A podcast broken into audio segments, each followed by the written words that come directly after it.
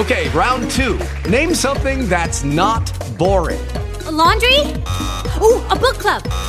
Computer solitaire, huh? Ah, oh, sorry, we were looking for Chumba Casino.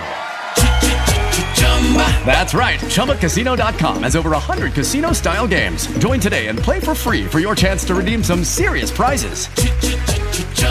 ChumbaCasino.com. No purchase necessary. Full prohibited by law. 18 plus terms and conditions apply. See website for details.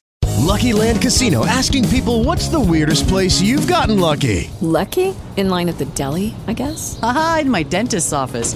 More than once, actually. Do I have to say? Yes, you do. In the car before my kids' PTA meeting. Really? Yes. Excuse me, what's the weirdest place you've gotten lucky? I never win and tell. Well, there you have it. You can get lucky anywhere playing at LuckyLandSlots.com. Play for free right now. Are you feeling lucky? No purchase necessary. Void where prohibited by law. 18 plus. Terms and conditions apply. See website for details.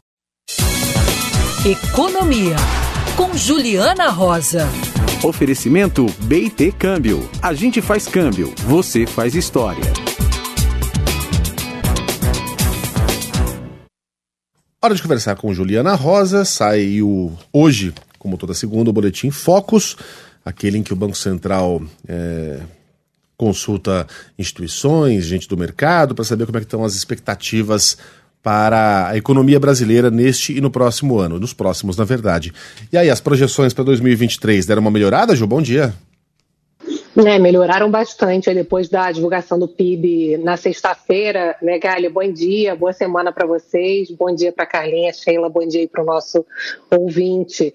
A gente tem aqui as previsões que o Banco Central divulgou agora há pouco, que é aquela pesquisa Focus feita toda segunda-feira com cerca de 100 instituições financeiras, e a previsão média para o crescimento desse ano aumentou de 2,31% para 2,56%. Foi um aumento grande aqui de mais de 20 pontos percentuais, sendo que eu recebi já várias projeções de crescimento de pelo menos 3% ou até acima disso. Eu fiz uma entrevista exclusiva na sexta-feira com a ministra do Planejamento, Simone Tebet, e ela já dizia, depois também outros integrantes ali do governo, o ministro da Fazenda, o presidente do Banco Central, disseram que a economia, é, com esses números que a gente recebia na sexta-feira já tinha garantido o crescimento de 3%, quando a gente pega o desempenho só do primeiro semestre. E a ministra do Planejamento até estava me explicando que, numericamente, se não crescesse nada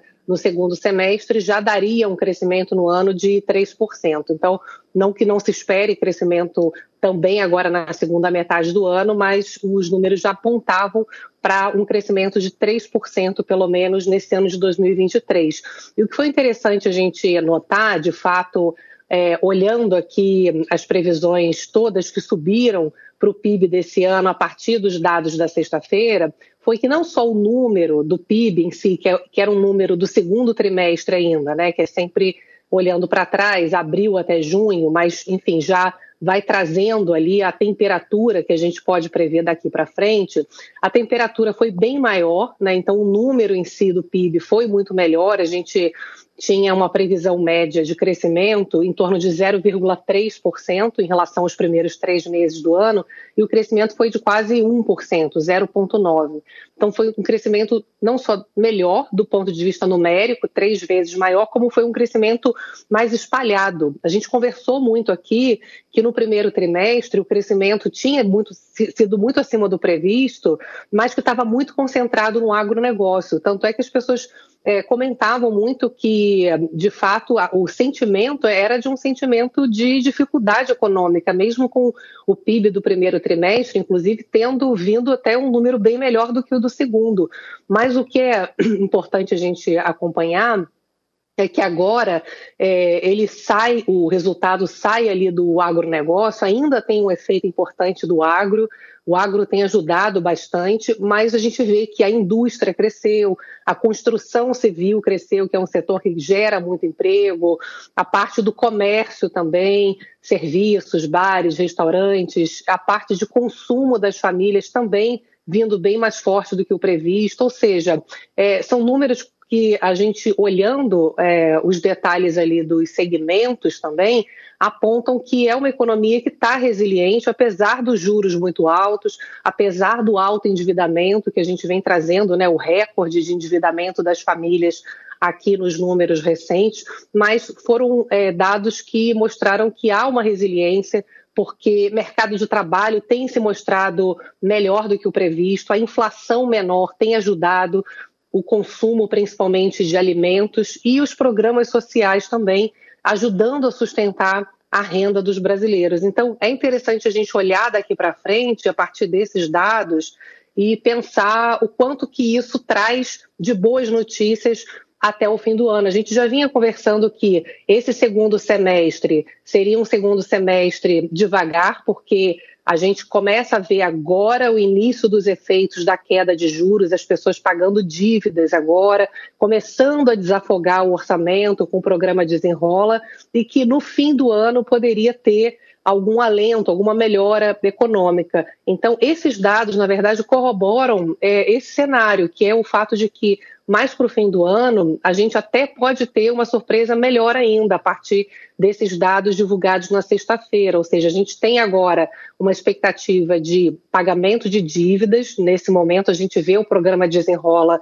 sendo bem sucedido, as pessoas conseguindo limpar o nome, já são mais de 10 milhões de pessoas que conseguiram limpar o nome. E olhando para frente, vai depender muito agora, principalmente da continuidade desse processo de confiança que a própria Simone Tebet me falou, que é o fato de que há uma confiança de que o governo tem é, é, é, é, se comprometido em gastar de forma equilibrada, de forma responsável. Eu até perguntei para ela, já concluindo, que caiu muito mal uma frase que ela tinha falado recentemente sobre se vai dar certo o equilíbrio das contas públicas, e ela comentou assim, é, numa entrevista recente: olha, o futuro a Deus pertence. Ficou parecendo, é, ah, vamos ver, vamos ver qual é, né? Como se fosse uma coisa que não tivesse uma responsabilidade ali, de fato, segura com os números. E aí o que ela falou é que, quando ela falou o futuro a Deus pertence, é porque você tem toda uma negociação ali ainda com o Congresso, mas que há, de fato, números que corroboram é, um equilíbrio que, se não for é, atingir exatamente a meta que eles estão prevendo, que eles estão caminhando o mais próximo possível para atingir essa meta de equilibrar as contas públicas. Então, é isso, a gente tem que acompanhar é, se de fato essa responsabilidade com as contas públicas vai continuar, vai ser possível, para que a gente possa ver a continuidade também do processo de melhora econômica. Muito bem. Juliana Rosa volta com outros números e análises amanhã neste mesmo horário. beijo para você, Ju. Um beijo, boa semana.